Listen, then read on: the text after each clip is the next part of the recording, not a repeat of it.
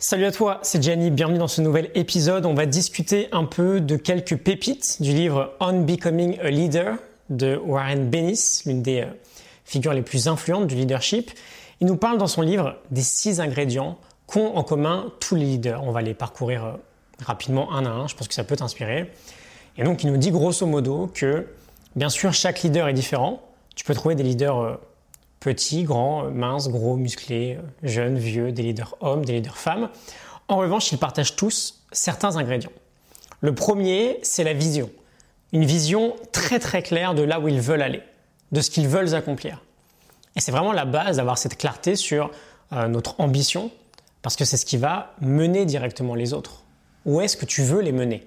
Qu'est-ce que tu veux? Pourquoi tu le veux? Qu'est-ce que tu veux créer? Qu'est-ce qui est important pour toi? Quelles sont tes valeurs? Si tu as besoin de commencer euh, quelque part, commence ici. Tes objectifs, tes valeurs et ton pourquoi. Qu'est-ce que tu veux créer? La vision, c'est le premier ingrédient. Ensuite, on a la passion. J'adore le fait qu'il dit que euh, les leaders sont passionnés par la vie en général. Ils ont une forte passion pour la vie et surtout pour les possibilités qu'elle peut offrir.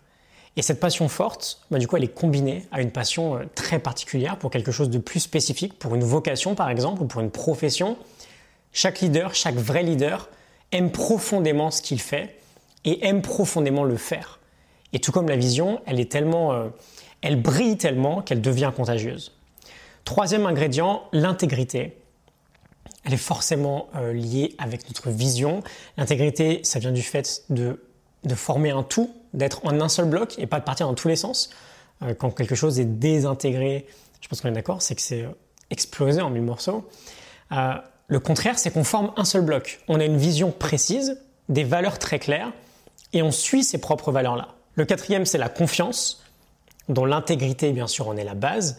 Euh, c'est une compétence, ou plutôt un ingrédient, le seul d'ailleurs, parmi tous ceux qu'on voit aujourd'hui, qui ne peut pas forcément être acquis de nous-mêmes, qui doit être gagné vis-à-vis des autres, de par notre action, de par des actions intègres qui sont en cohérence avec nos valeurs et avec notre propre vision et notre passion. Et enfin, on a les deux derniers ingrédients, euh, la curiosité et l'audace. Warren Bennis les regroupe dans une même partie. Il nous dit que le leader se pose des questions sur tout. Il veut apprendre un maximum de choses et surtout, il veut prendre des risques. Il veut expérimenter et sans arrêt essayer de nouvelles choses. On sait bien, un leader n'a pas peur de l'échec, n'a pas peur de faire des erreurs. Il sait que c'est grâce à ces erreurs-là et ces échecs qu'il apprend. Et euh, il grandit grâce à l'adversité il parle beaucoup dans le livre d'ailleurs de l'idée qu'une autre composante indispensable à tout leader est le fait de se réinventer, d'actualiser son potentiel en fait. Et ce sont bah, ces deux ingrédients-là qui le permettent, la curiosité et l'audace, et euh, bah, cette volonté de prendre euh, des risques jour après jour.